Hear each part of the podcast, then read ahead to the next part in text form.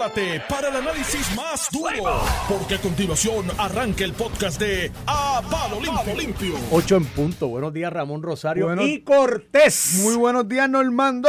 buenos días, todo en orden. Todo en orden, Y, contento. este- y está aquí don Iván Antonio Rivera y Reyes en su programa. Palo limpio, estamos aquí, estamos vivos fin de semana. Comienza viernes, diablo, el botón. Comienza viernes Diablo, no el te fin de semana. nada de eso, pues empieza desde el principio, No, muchacho. en no su igual. programa. Eso no sale igual dos veces. A palo limpio. Mira, anoche la Junta de Control Fiscal, no sé si lo vieron, emitió un comunicado de esos informativos, resolución y demás, pero aparentemente eh, revocando la determinación de la compañía de desarrollo económico de su división de cine de Sí, los la- 100 millones en la vez de ley- los 38 y demás la ley. La, la ley, Así la que- Junta tiene una facultad de, de revocar Correcto. leyes. Y ayer anunció, ya lo había anunciado desde hace. O sea, digo, había hecho planteamientos cuando el, cuando, el, cuando el proyecto se había aprobado. Ayer volvió y remató de que está en contra de la yo- medida. ¿Tú sabes lo que yo haría? No. Doy los incentivos y que me demanden. ¿Sabes el problema con eso? ¿Qué? Que, si, que Sí. si tú impugnas los incentivos, ese, ese productor que coge el incentivo y lo vende, ¿quién, ¿quién Caribe va a comprar algo que esté impugnado?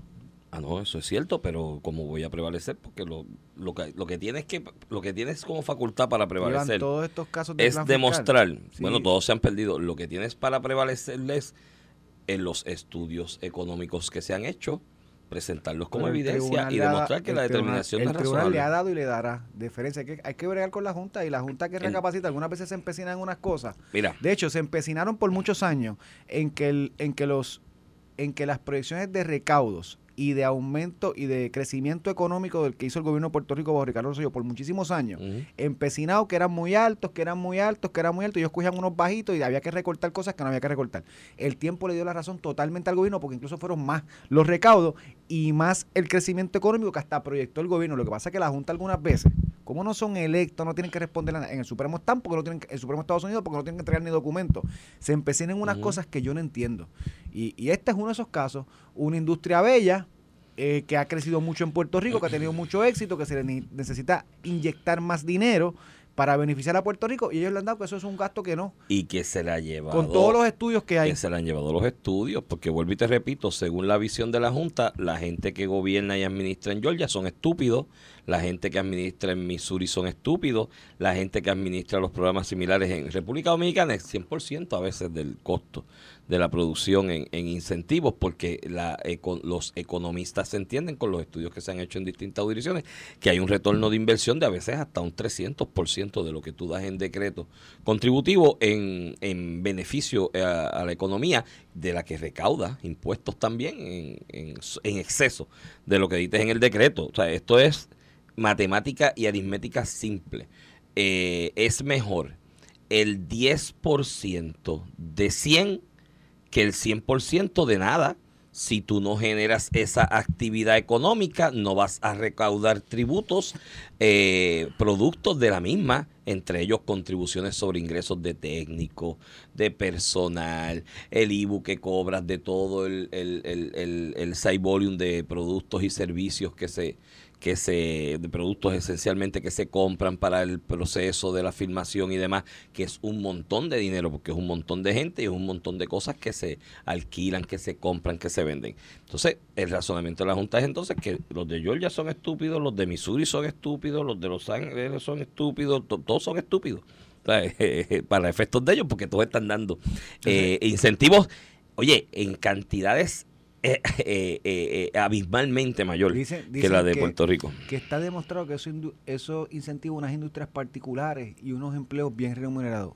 Y, igual que el incentivo a los médicos, Mira. eh, incentiva una industria particular a los hospitales, el turismo. Mira, tú Eh, tienes... ah, eh, tú claro, tienes- de eso se trata, de tú tienes- incentivar una industria particular para que crezca. aparte de los empleos, pero son empleos que tributan contribución sobre ingresos. Aquí tú tienes técnicos que con tres películas al año, digo, lo ideal de la, la- de- y creo que es la idea que hay detrás, y esto yo no, cuando se pidió el aumento a 100 millones, no sé cuál es el razonamiento, pero me imagino que sí, que es, es el de generar más economía.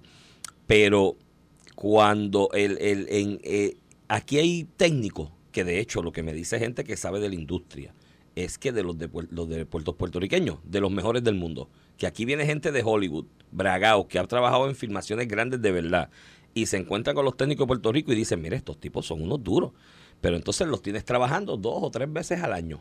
Pero en dos o tres veces al año se ganan 40, 50 mil pesos a cada centavo.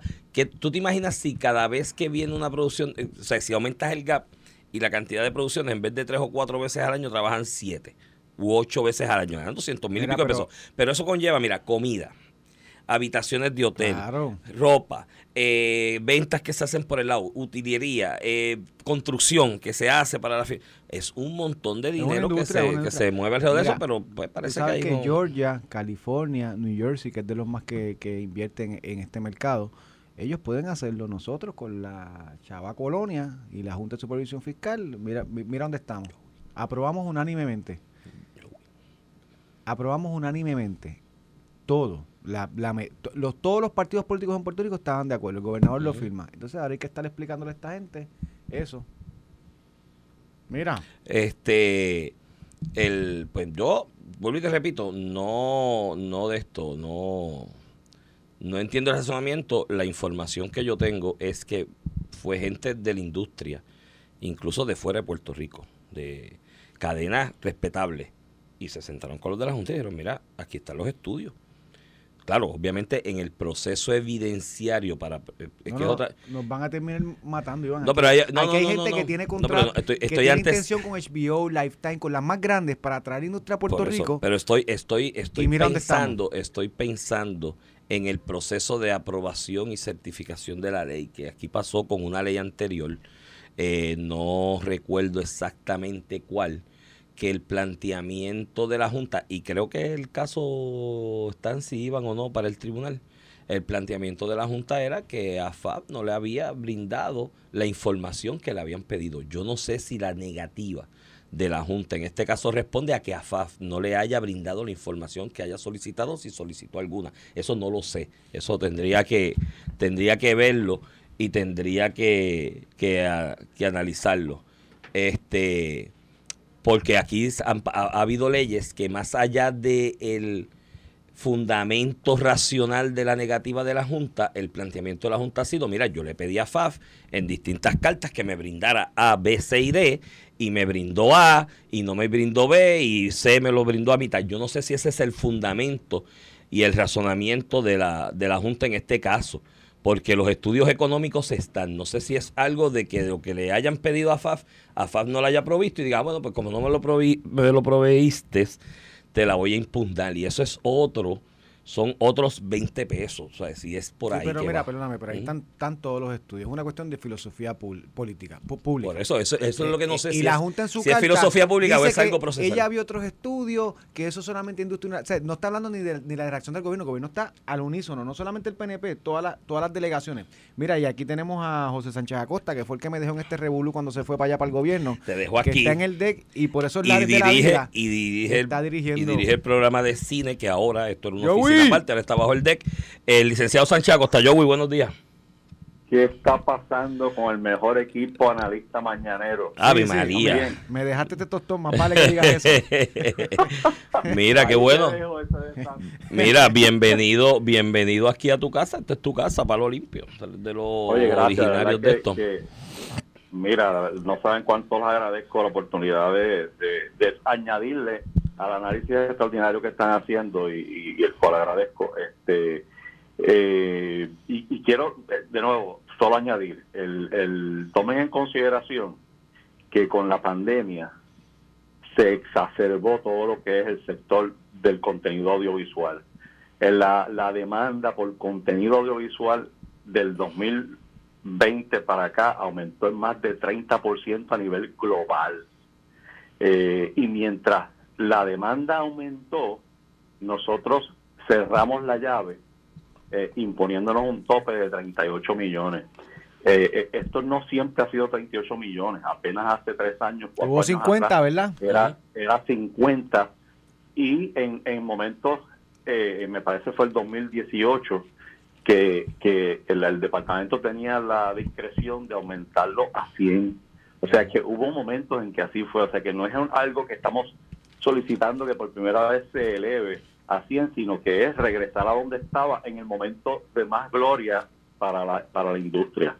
Eh, el, el, el, el caso de, la, de los incentivos de cine no pueden ser evaluados de la misma manera que evaluamos todos los incentivos que nosotros manejamos acá en el departamento. No, no es un incentivo de manufactura, de exportación o de inversionista, es un incentivo que, como ustedes bien han reconocido, eh, tiene unos contrafactuales, unos abstractos que tienen que ser considerados y que no necesariamente se cuantifican cuando uno está haciendo la fórmula de retorno.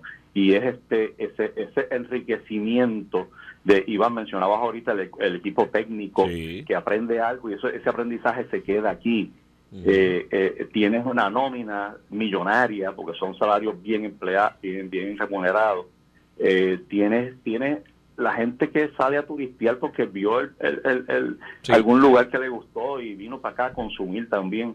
Es decir, no solamente son los miles de empleos que se crean, no solamente son la inversión directa multiplicada, eh, eh, las noches de cuarto eh, en hoteles, sino que es toda, toda una, una un, un, ecosistema que se crea con, con ese tipo de inversión. Nosotros dejamos de ingresar más de 669 millones el año pasado por tener ese tope. Y yo y, cierro con esto, a dejarlo. el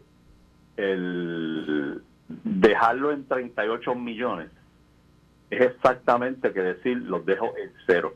Sí, porque ya no hay. Yo quiero que el que se oponga, el que se oponga a, a, a, ese, a, la ley, porque ya es ley, eh, debe ser tener la honestidad de decir es que no creo en el cine y quiero que muera ya.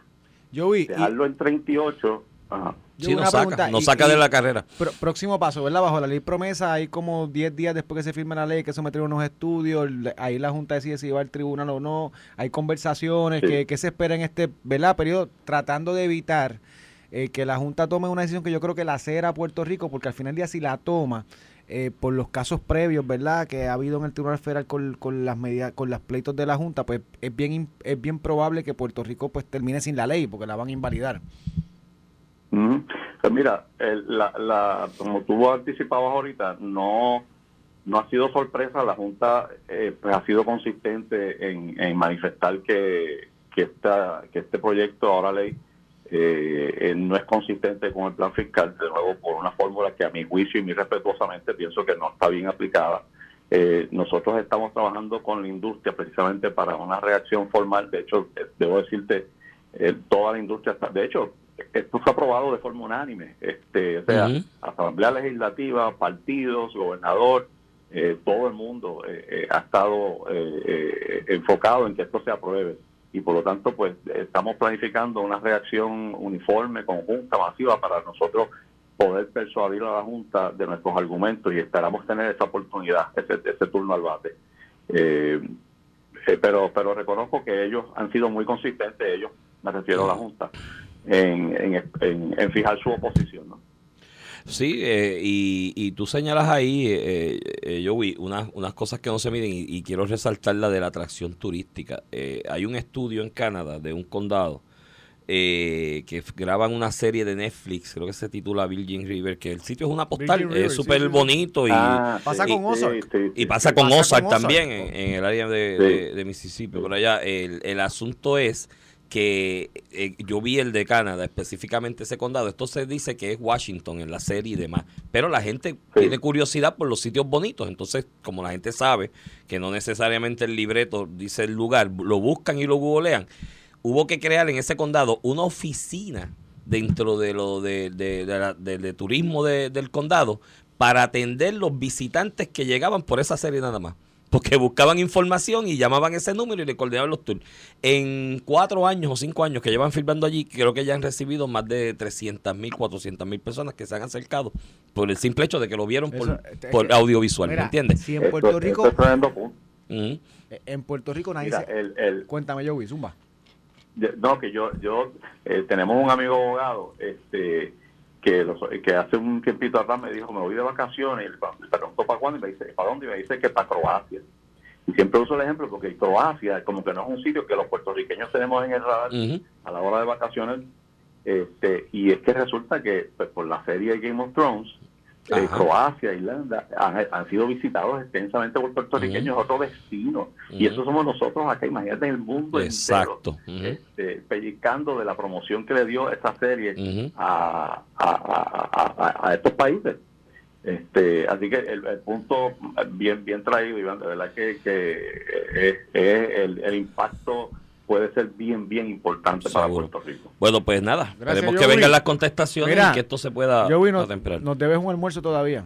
Ah, sí, Normando se Oye, acuerda dejen de- cada vez. dejen- mira, dejen de estar calumniándome con eso, que todo al revés. Cada vez que ustedes dicen eso, alguien me llama, mira, Mira, no mala paga. A, los Invita a, gente. a los bancos y cooperativas de Puerto Rico. Yo voy lleva teniendo un almuerzo hace como cinco años. un abrazo, Joey. Cuídate. Joey. Éxito con la gestión, mantenemos al tanto Mira, del seguimiento Iván, de este caso. Está, está brutal. Aquí los partidos políticos, la clase política, que es natural, eso siempre están, Ponerse de siempre- acuerdo en algo siempre es están complicado. peleando. Eso pasa aquí en Puerto Rico y en el mundo. Yo digo que algunas veces nosotros hablamos de nuestra clase política como si fuera algo atípico. No, no es así en el mundo. Es normal, parte de la democracia y de los procesos electorales. No se ponen de acuerdo en nada, se ponen de acuerdo en algo y viene la Junta y lo chava. Tú sabes, es que llega un punto que, que tú dices, pero ¿hasta cuándo? Pues, hermano, vamos a ver. Espero que en el intercambio de comunicaciones se pueda llegar a un entendido en cuanto a esto. Veremos. Este, ciertamente creo que eh, la Junta aquí, en cuanto a los malgastos y demás, en muchas áreas, muchas veces yo le doy la razón, en esta están picando fuera el hoyo, pero mira, como por tres kilómetros, porque es que, te digo, eh, ese, esa, eso, esos decretos, la cantidad de dinero que trae el movimiento económico es enorme. Y, y estos se están privando primero al país de ese beneficio. Y segundo, estás matando una industria. Que en cualquier economía, oye, un país como Puerto Rico, que las estampas son espectaculares, hermano, que con todo lo que tú firmas se va a ver bonito y todo el mundo va a decir, contra, yo quiero saber dónde es. eso".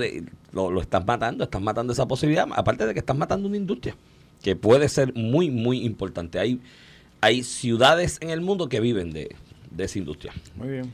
Mira, Iván, nos faltan un par de minutos. Te quiero, te quiero tocar un tema. Hoy la, la entrevista de la secretaria interina del Sí. Departamento de la Familia con Normando, que creo que Aclaró muchas clavo, cosas. aclaró muchas cosas que, que, pues yo creo que discutimos un poco también ayer. Y, y lo que quiero resaltar es cómo nosotros como sociedad tenemos que tener cuidado antes de declarar a una persona heroína o antes de juzgar incluso al gobierno, es el partido que sea, eh, sin tener todos los datos. Ayer vino una fémina, que es la mamá de esta niña que se involucró, que a los dos meses la removieron porque fue auxilio mutuo, tenía unas costillas rotas, los doctores llaman al departamento de la familia porque es compatible con maltrato, departamento de familia la, re- la remueve, el protocolo dice que la puedes remover por 72 horas, van al tribunal. El tribunal originalmente no le da la razón a familia, posteriormente se la da cuando le llevan unos otros estudios.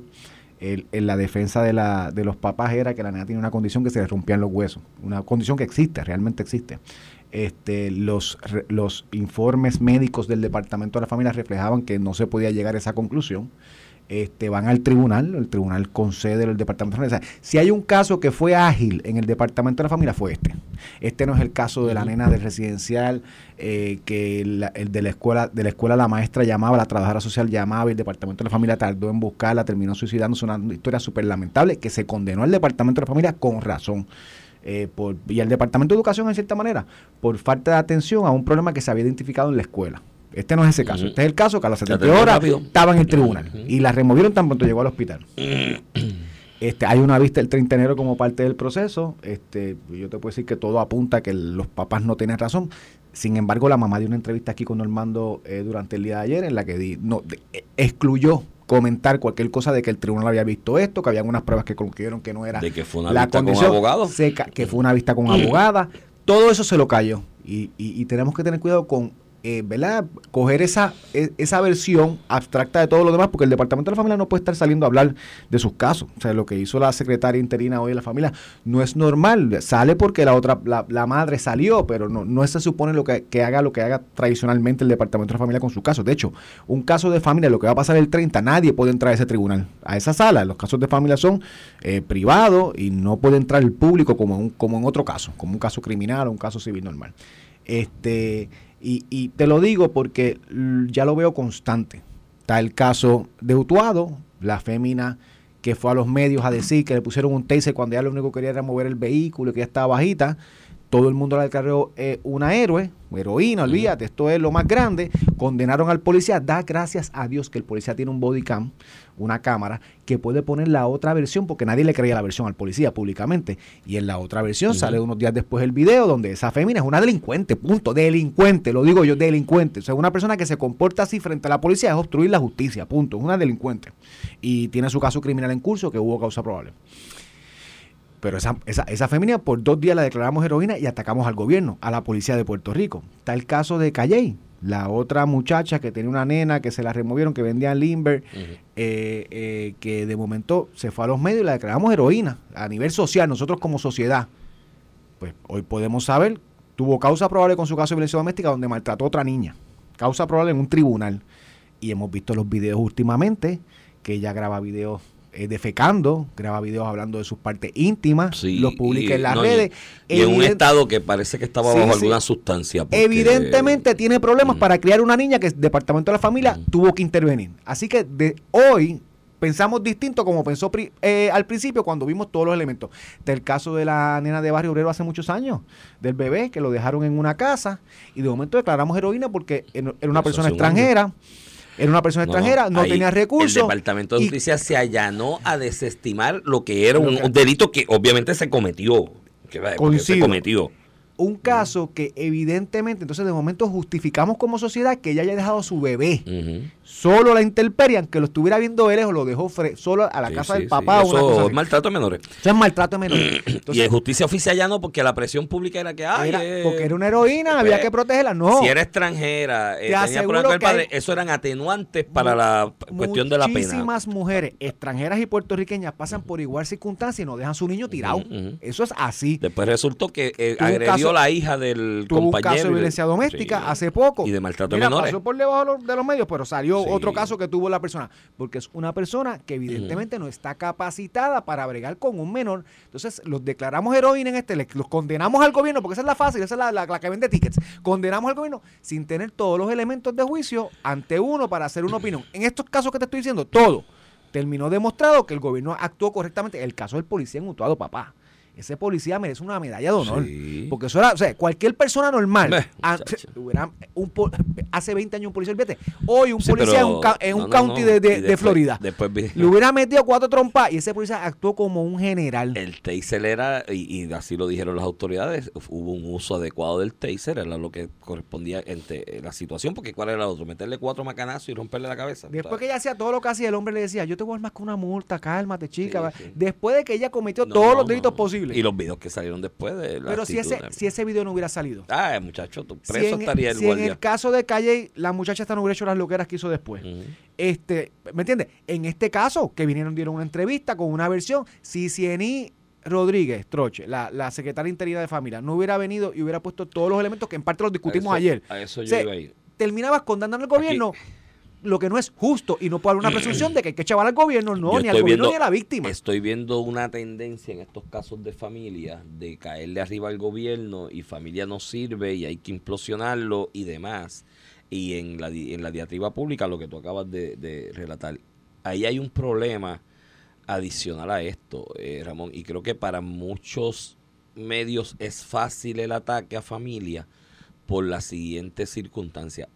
Cuando son casos de menores, familia tiene unas limitaciones de lo que puede decir y lo que no puede decir, y lo, o, lo que puede decir y lo que no puede decir. O sea, está, está regulado, hay una confidencialidad de la información, de la evidencia, de los procesos de lo que se ve en sala. Las salas de familia en Puerto Rico están en su mayoría, hay algunas regiones judiciales que aún no lo han hecho, lo harán eventualmente, están separadas la, ba- la banca donde la gente espera de la sala donde se ve el caso. Hay una puerta con un cristal que no se va hacia adentro para que nadie vea y escuche lo que se va a discutir. Las salas de las regiones judiciales de, que tienen caso de familia que aún no han realizado esa infraestructura, la han levantado, lo que se hace es que cuando se va a un caso de un menor, se saca a toda la gente que está en la sala para que no tengan acceso a la información de lo que se va a dilucidar ahí porque es de menores y es confidencial. Entonces, en, ese aspecto, familia, el Departamento de la Familia tiene unas limitaciones y ahí viene la gente y hace fiesta. Por eso es que lo que señala la, la, la, la secretaria interina, creo que de familia que estuvo aquí, lo que señala es correcto. Aquí se puede dar una tendencia a raíz del logro judicial que tuvo esta joven de Calley con el amigo eh, Ramón Rivera Grau, que fue su abogado, de se puede dar una tendencia de que todo el mundo diga, ah, pues déjame yo llevar mi caso a los medios y déjame discutirlo en Y los medios para ponerle la y presión. meto presión. Y meto presión y ahí le hablando las Por rodillas a nosotros, esto. por eso nosotros los medios Sí, pero- tenemos que ser más responsables también. No tan solo más responsables, ahí también hay un abogado envuelto, un compañero abogado, no sé quién es, creo que ella fue representada por abogado. En eso, uno ¿De como abogado, hablando? del de este de ahora, del de Una, una abogada. una abogada. Una pues abogada. una abogada, ahí también nosotros abogados, yo le he renunciado a clientes en casos de familia que hay menores envueltos porque me han dicho, vamos a llevar esto a los medios. Y voy a citar una conferencia de prensa y voy a hacer esto. Yo le digo, no, yo no apoyo esa idea. Y el cliente entiende que yo estoy mal por decirle que no voy a apoyar eso y terminamos con, por la diferencia que se crea renunciándole porque casos de menores yo no los voy a dilucidar públicamente porque tengo una limitación profesional, ética y, y legal. Y, la, y por, para cerrar, lo otro, estos casos entran a la una vez tú remueves, en esas 72 horas entran al- a la rueda del tribunal, entran en el proceso judicial. Y la gente tiene que entender, y en eso era lo que yo le preguntaba a Normando ayer, si está en el tribunal, pues hay, hay, un, hay un calendario adicional que hay que atemperar, el del tribunal, pero no es del tribunal. Aquí, como dijo la, la secretaria interina, puede estar por la policía, puede estar otras agencias, está la rama judicial y están los abogados de ambas partes, el que represente a familia y el que represente a, la- a los padres. Entonces, cuando tú te sientas allí para tratar de atemperar el calendario de cuatro o cinco partes para llevar a cabo una vista, no es No tan es fácil. Es complicado. son. Y te voy a decir una cosa, si esto lleva dos meses o el día 30 se cumplen cerca Entonces, de los dos una vista meses, en 32 horas, punto, por se eso, acabó. no, no, pero que si la vista final se va a llevar a cabo sobre este hecho de la remoción, porque después vienen otras vistas para reunificación, porque el final Sí, es sí, sí, eso es lo que tú quieres. Pero, pero si, si la vista está final sobre la remoción, ¿no? Con la evidencia y demás, se va a ver el 30 y esto hace dos meses aproximadamente, te voy a decir una cosa, bastante rápido ha sido, porque No, no, suele antes- ser más lento. Y hubo vistas antes para atenderlo inmediato, ¿verdad? Si se justificaba, pasó en el caso Sí, de porque Calle. hay una vista de Mira, 72 horas. Pero con eso vamos a la pausa, que está la mente ya haciendo más señas que un controlador aéreo. Nos vamos y en breve. regresamos en breve. Estás escuchando el podcast de A Palo Limpio de Noti1630. De regreso aquí a Palo Limpio por Noti 1630, edición de hoy, viernes. Gracias a Dios que es viernes 13 de enero del 2022. Viernes 13 de mala suerte, no salgan que Jason sale el viernes 13. No, pero viernes 13 es Hoy- para, para Estados Unidos. Eh, Puerto Rico los martes, martes 13. Hoy voy de camino para la oficina con Bicosí, papá. Viernes Eh, 13. Viernes 13. Viernes una 13, la canción, canción una clásica. Era una ¿Verdad? noche Tú, tú que sabes de música y puedes de comparar. Compárate aquella retórica de la música de Vicosí con lo que está saliendo hoy día. Mira, Vicosí era un filósofo. Esa, o sea, de Viernes 13, yo de chamaquito, yo nene, la cantaba frente al espejo con un cepillo, papá. De verdad. Así era, Sí, tú me das esa impresión. Y de menudo, ¿cantabas vi- también? No, estás loco. ¿No? No cantabas de menudo. Tú tienes cara de cantar de menudo. yo soy de Bicosí ni de rock, yo era, yo era, yo era medio caquito, yo era, yo escuchaba mucho ¿Eres caquito? el reggaetón de antes. De verdad. Ser los 90. Yo recuerdo cuando finales de los Y 80, salsa, y salsa. principios de los 90, antes de que Vicosí entrara al mercado, se vendían las can- la música de Vicosí en los casetes, eso, esa marca existe, yo no sé si no se va el anuncio allá eh, envuelto. Los casetes esos TDK, era una cinta así de, eh, de audio. Yo soy más joven. Yo los soy más joven. vendían, sí. tú- Yo no tú- vi eso, yo vi cassette ya. pues claro, pues si viste a Vicosí en los 90, sí, los cassettes, los de TDK, los vendían a peso en- y a dos pesos en, en, La luz en Carolina. en- no en Bayamón, en Ah. Barbosa y en No, no, porque Bicosí alrededores. empezó vendiendo en Carolina en la luz la- sus Sí, primeras sí, canciones, que eran una locura. chamaco allí que los reproducían y los vendían a par de uno de pesos. los primeros que tuvo una grabadora de cassette en Puerto Rico. Sí, Elvira trajo Elvira. la grabadora de cassette para La grabarse el inventaste mismo. tú la, la- Se la trajo el- la, la primera a Puerto Rico la trajo. Elvira. de New York. Sí, de New York. Todavía Mira. iba a New York ya. Mira, mira Iván, te- tenemos un par de temas ahí. Bueno, este, está el asunto del zoológico que lo podemos tocar rapidito Este asunto porque lleva como desde 10 años. fuerte, fuerte, fuerte, fuerte, fuerte desde el 2017 cuando se cerró con el huracán María. Luego de eso, pues hubo una presión pública. Primero, perdóname, los legisladores del, del distrito y el alcalde de Mayagüez quería que se lo dieran al alcalde. se, op- se oponían al cierre, querían operar el zoológico, porque eso era una... Sea, el zoológico de Mayagüez era, o sea, era un ancla de turismo, todo el mundo sabe lo que era el zoológico de Mayagüez, era como que, ¿verdad? Una de las cosas principales que uno podía hacer en el municipio de Mayagüez, yo fui muchas veces con mis papás. Este, y en ese sentido, pues hubo un reclamo también que se está dando reclamo, un reclamo también a nivel mundial de que cierren eh, los zoológicos, eh, grupos eh, que defienden ¿verdad? los derechos de los animales han dicho, tal vez con mucha razón, ¿verdad? Que pues que estos cautiverios en zoológicos son fuertes, que pues maltratan a los animales eh, simplemente, aunque los trates bien, simplemente por tenerlos en un, en un zoológico. Este, yo recuerdo que Ricardo Rosselló propuso en aquel momento coger la Mundi, que era el elefante Mundi, eso era lo más, lo más grande que tenía el zoológico, lo más importante, era el, el animal ancla, ¿verdad? ¿Qué O- pasó con Mundi? ¿Mundi o murió o está por Mundi- ahí? Mundi está allí. Está allí. Eh, había propuesto moverle un santuario fuera de Puerto Rico, donde había muchos elefantes, ahí hubo oposición del alcalde de medio mundo, no pasó. Ay, La realidad es que eso no pasó. Este, y pues hoy sale de nuevo la noticia, murió una osa llamada Nina durante el día de ayer. Este, yo descono- se desconocen las razones por las que murió. Aparentemente Puede no- ser de vieja no- no también. estaba en edad de, de morir. eh, Ah, no estaba en edad de Eso morir. es lo que dicen Bueno. algunos, no sé, tú sabes. Este, no, no, no tengo esa expertise. Eh, pero vuelve y renace el tema de que qué hacemos con el zoológico de Mayagüez. Ahí hay una propuesta del gobernador que la está implementando la secretaria, que es hacer los san- santuarios, no sacar los animales de Puerto Rico, sino mantenerlos allí eh, en un formato educativo y no de zoológico, que yo no sé cuál es la diferencia de eso, ¿verdad? Me Imagino que pues, tendrán jaulas Pero no más es, no es grandes. ¿no? incompatible una cosa con la otra. Pues los zoológicos llevan procesos no educativos y de yo no tengo problemas investigación. con los zoológicos. A Yo mí me- tampoco, a mí me gusta ir a los zoológicos. Yo- y los acuarios ni se diga. Yo voy a un sitio y busco si tiene un acuario. Los acuarios son más aburridos. A ver mí, si veo Pero el pingüinos. zoológico... No, no, yo veo, a mí me Ah, encanta. tú vas por los pingüinos. Sí, yo voy por los pingüinos. Este, ah, ir a el de Boston es, digo, Boston, tú sabes, donde están los Rexos, eso es maravilloso. Tienes que ir a Ushuaia para que camines con los pingüinos. Sí, sí. Yo, Allí, yo, el aire de los pingüinos. yo cargué un pingüino una vez. Sí. Sí. Sí, sí. De Te verdad. trataste de robar. Me cogieron en la esquina, me lo iba a traer para Puerto Rico. Mira, pero, pero cuento largo corto, pues ese es el debate que está. Yo honestamente entiendo el planteamiento de los grupos que defienden los animales, personas eh, particulares que piensan así. Yo no tengo problemas con los zoológicos, ¿verdad? Este, igual que yo tengo un perro en casa, que lo tengo en cautiverio, un gato, lo que sea, lo tengo, ¿verdad? Ubicado, un pájaro. ¿Cuánta gente no tiene pájaros en las casas? Eso se supone que, que, que estén Que por ahí. huelen libres por el viento. que estén libres por el viento. Uno los tiene, pues lo mismo pasa con los zoológicos para que la gente vea, se eduque, vea los diferentes animales. Uno también, yo por lo menos yo cuando vi un zoológico, uno tiene una conciencia, ¿verdad? De que este animal, mira qué lindo lo que hace. Uno, pues, no sé, creo que es parte del proceso. Igual uno mata una gallina y se la come. Yo eh, eh, no tengo esa línea, mi línea no llega a la prohibición de zoológicos.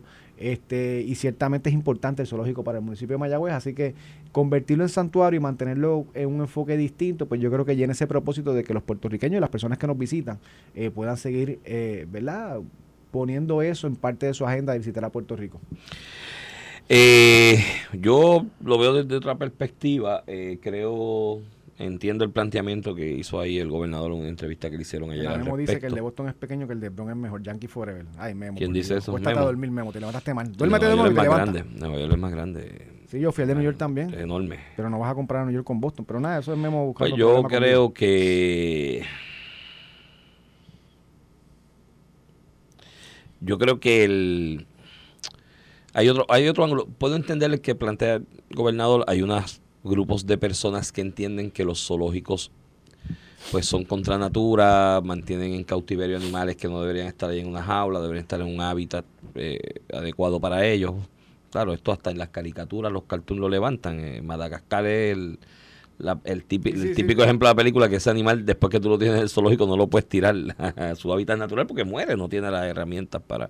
Y eso es un debate. Y chévere, yo ahí, pues como todo, yo no soy tan pro natura, qué sé yo. Eh, para mí, No es que no seas pro natura, es que lo ves distinto. que lo veo distinto, trata, otra ¿verdad? filosofía, a mí los zoológicos me gustan, creo que hay unas especies atractivas en el- la fauna, en el reino animal, al que personas no tendrían jamás la oportunidad de verlos ni informarse sobre el desarrollo biológico de esa especie y si está en un zoológico bien cuidado para que la gente lo vea, los niños aprendan, levanten su curiosidad sobre esa arte, esa parte de la ciencia, porque es una ciencia, la biológica y demás, pues creo que es positivo. Y además se investiga, se hacen estudios con esos animales sobre su Mucho- genética en y demás.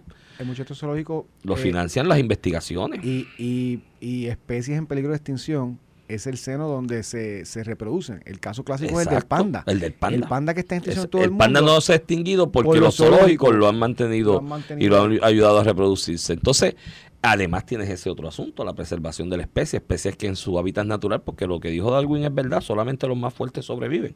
No se podía decir eso sobre el COVID, pero bueno, este eh, eh, es una máxima.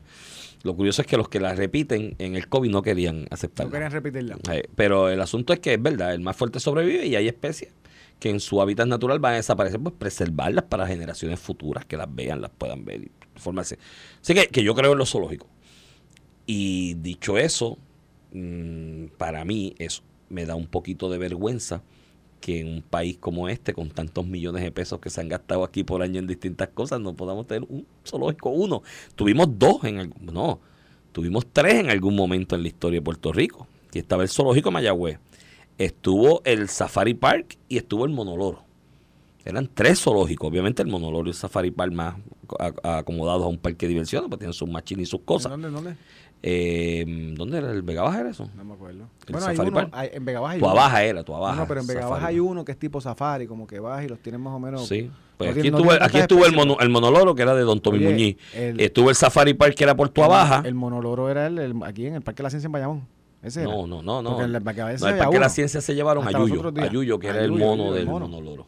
Pero el monoloro fue un zoológico también. Hubo tres zoológicos en algún momento en Puerto Rico. Entonces, que como país, como sociedad, como ciudad, si tú quieres la visión aquella de isla ciudad de Pedro Rosselló, que yo la compartía. Yo creo que Puerto Rico tiene todo para ser una ciudad dentro de una isla, pero bueno, hay que proteger los arbolitos. Ahorita te hago el comentario y él me escribió alguien sobre una expresión que yo hice al respecto.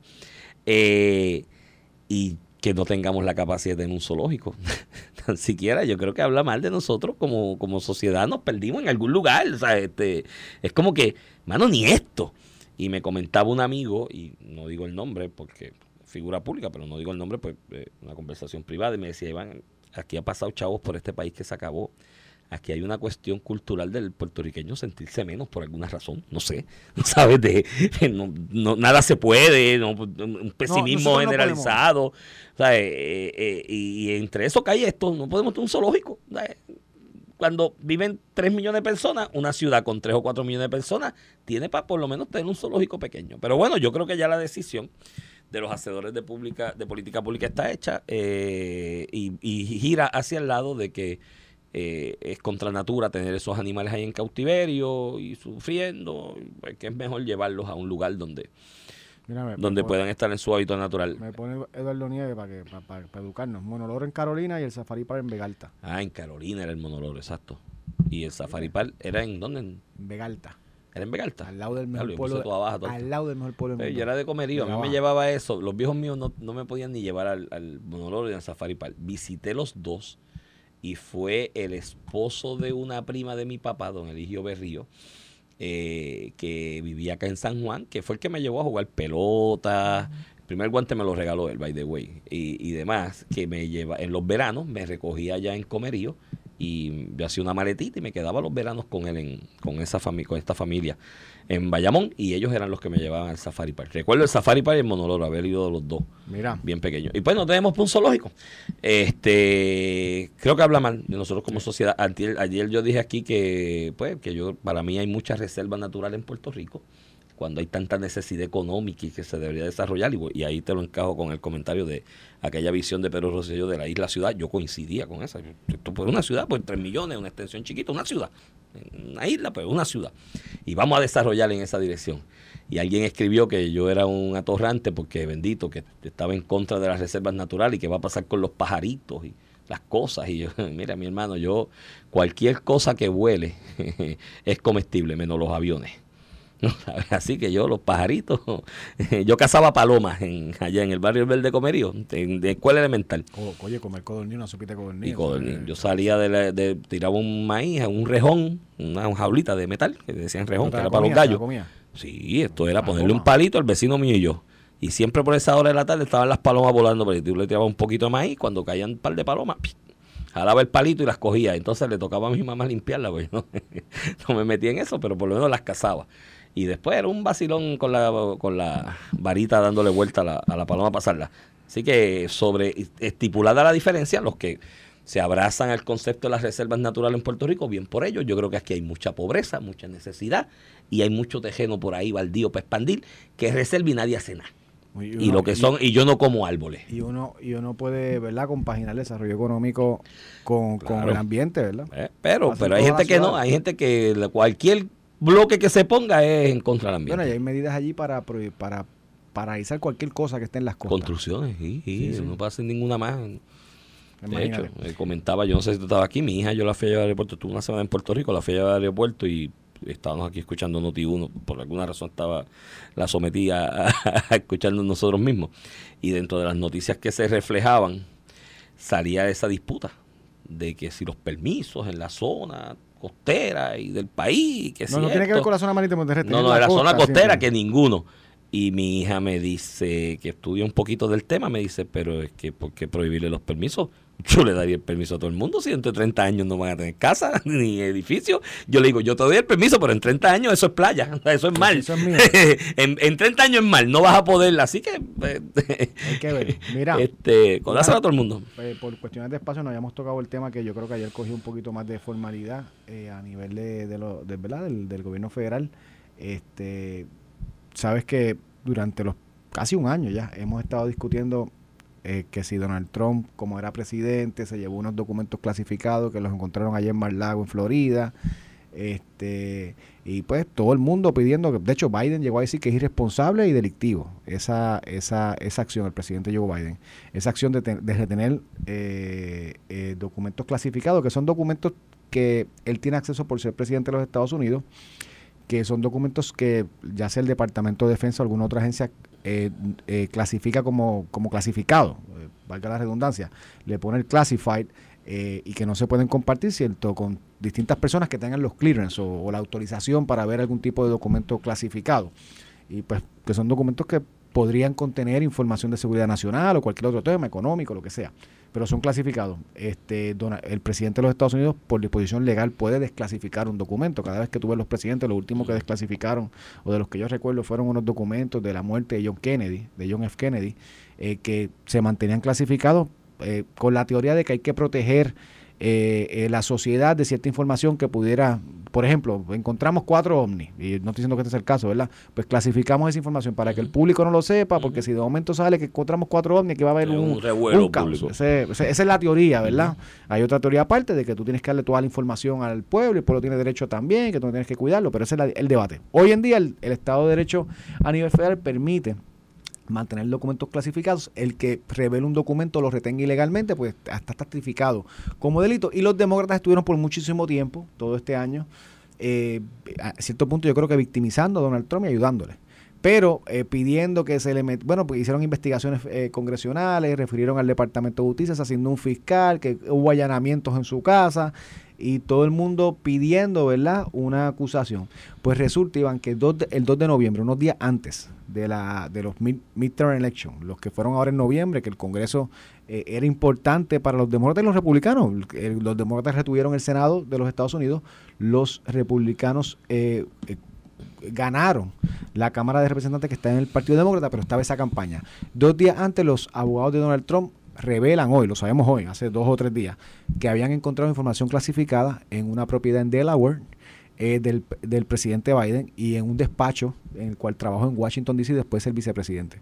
Documentos que no se no debe tener porque están, están, están marcados como clasificados. Tenía que devolverlo, nunca retenerlo. Este, pero lo encontraron antes de las elecciones y lo revelan ahora para que no afecte a las elecciones, que estuvo cargada en parte de que este Donald Trump se lleva esta información nacional, No, documentos que, clasificados. En las elecciones, y, y él lo había hecho. En las elecciones todavía Donald Trump no se había llevado los papeles, pues no se había ido. Con la pequeña. No, no, sí, pero igual, este, el presidente. momento el presidente, porque estos documentos Biden los accesa no como presidente, cuando era vicepresidente de Obama. El presidente puede desclasificar el documento, que es un poco la defensa de Biden, ¿no? Es que eso los desclasificó y se quedó con ellos. Este, el vicepresidente no puede desclasificar documentos y, y los retuvo, así que él no tiene la defensa Eso, que es tiene un, eso es un... que, que- que tiene Donald Trump. Entonces, pues ayer el Departamento de Justicia, el secretario, designó un fiscal, que es lo que pasa en estos tipos de casos. Es parecido a lo del fiscal especial independiente en Puerto Rico, solo que no tiene un panel. El secretario de Justicia es el que dice, mira, pues esto pasa desde Watergate, cuando la investigación contra Nixon, que para darle pulcritud, que no sea el secretario de Justicia del presidente el que investiga a ciertos funcionarios, incluyendo el presidente, sino que se designa un fiscal especial. Pues ayer designaron un fiscal especial de corte conservador, fue nombrado por por Trump a una posición de fiscal, trabajó en el Tribunal Supremo de Estados Unidos con Rehnquist, el ex, que en paz descanse, el ex presidente eh, conservador y republicano. Este, lo nombran a la investigación este, y ahora comienza esa secuela contra Biden con todo lo que él pudo haber dicho de Trump en la misma circunstancia. Así que te lo dejo ahí para que Pues lo yo creo que la movida de allanamiento aquel contra Trump y los documentos y este señalamiento de violaciones de ley por de casi alta traición a la nación porque se llevó esos documentos y estaban allí en Mar-a-Lago eh, te comentaba yo cuando surgió esa noticia porque esto fue un revuelo en los medios de Estados Unidos y del mundo porque, bueno, esto yo lo he explicado contigo, Trump representaba un reto a la globalización económica y todas estas multinacionales que están en la globalización económica haciendo billetes, pues tienen medios de comunicación. En el mundo entero era que, Dios mío, de esta va Trump preso, le han allanado documentos clasificados allí en Maralago y demás. Te decía yo que esa movida era riesgosa, que si no le dabas un tiro de contacto en esa movida a Trump, que lo, lo, lo metieras preso eh, eh, en el mismo y pudieras evidenciar la comisión de delito, era un riesgo para la, el ala demócrata o los que están en contra de Donald Trump porque podías terminar victimizándolo. Esas movidas tú tienes que hacerlas cuando vas, estás convencido y seguro que la conclusión es una acción contundente que va a conllevar una sanción penal. Si no lo haces y no lo logras evidenciar y llegar al punto de la sanción penal, más allá de duda razonable como requiere la constitución, eh, en lugar de hacerte un favor político, terminas haciéndoselo a, a, a, Trump porque lo vas a victimizar. Yo creo, me da la impresión que en la opinión pública generalizada en Estados Unidos, ya Trump está victimizado con ese tema. Y pues, pues vamos a sacar ahora los de Biden para decir, mira, le estamos a los dos, pero, tú sabes, fíjate, le estamos, le estamos, le estamos metiendo mano a los dos, no era Trump nada más. Fíjate, yo creo que el secretario de Justicia tal vez puede tener eso. No, no tengo que meterle mano a esto también si le estoy metiendo mano a Trump. Y nombra a alguien, fíjate que lo nom no nombró un alcahuete demócrata. Sí, creo no, que lo hizo, lo hizo yo creo que con esa presión. Pero desde el punto de vista de Biden, creo que genuinamente, o sea, por todo lo que le dijo a Trump, acuérdate que esto no es una persona que no intervino, es una persona que dijo que eso era irresponsable y era delictivo. Punto. Y lo de su boquita o sea, comer. Yo, yo, con su boquita comer. Biden tiene una defensa. Durante el proceso que de cuando campaña. le preguntan dice, yo no me acuerdo. Yo no me acuerdo. Sí, pero esa defensa implicaría que tiene que renunciar a la presidencia. Eso. Pero sé que la admita él. Yo este, creo que ya está al otro lado. Este, eh, pero fíjate que esto se descubre justo antes de las elecciones y lo mantuvieron callado hasta el momento sí, donde no hace efecto sí. político. No, porque hubiera sido devastador que devastador, tú estés señalando a, a, Trump por algo y te, tú lo tengas peor. En dos mm. casas, en la casa del de Delaware y en la en el despacho legal, en el despacho de él en, en Washington.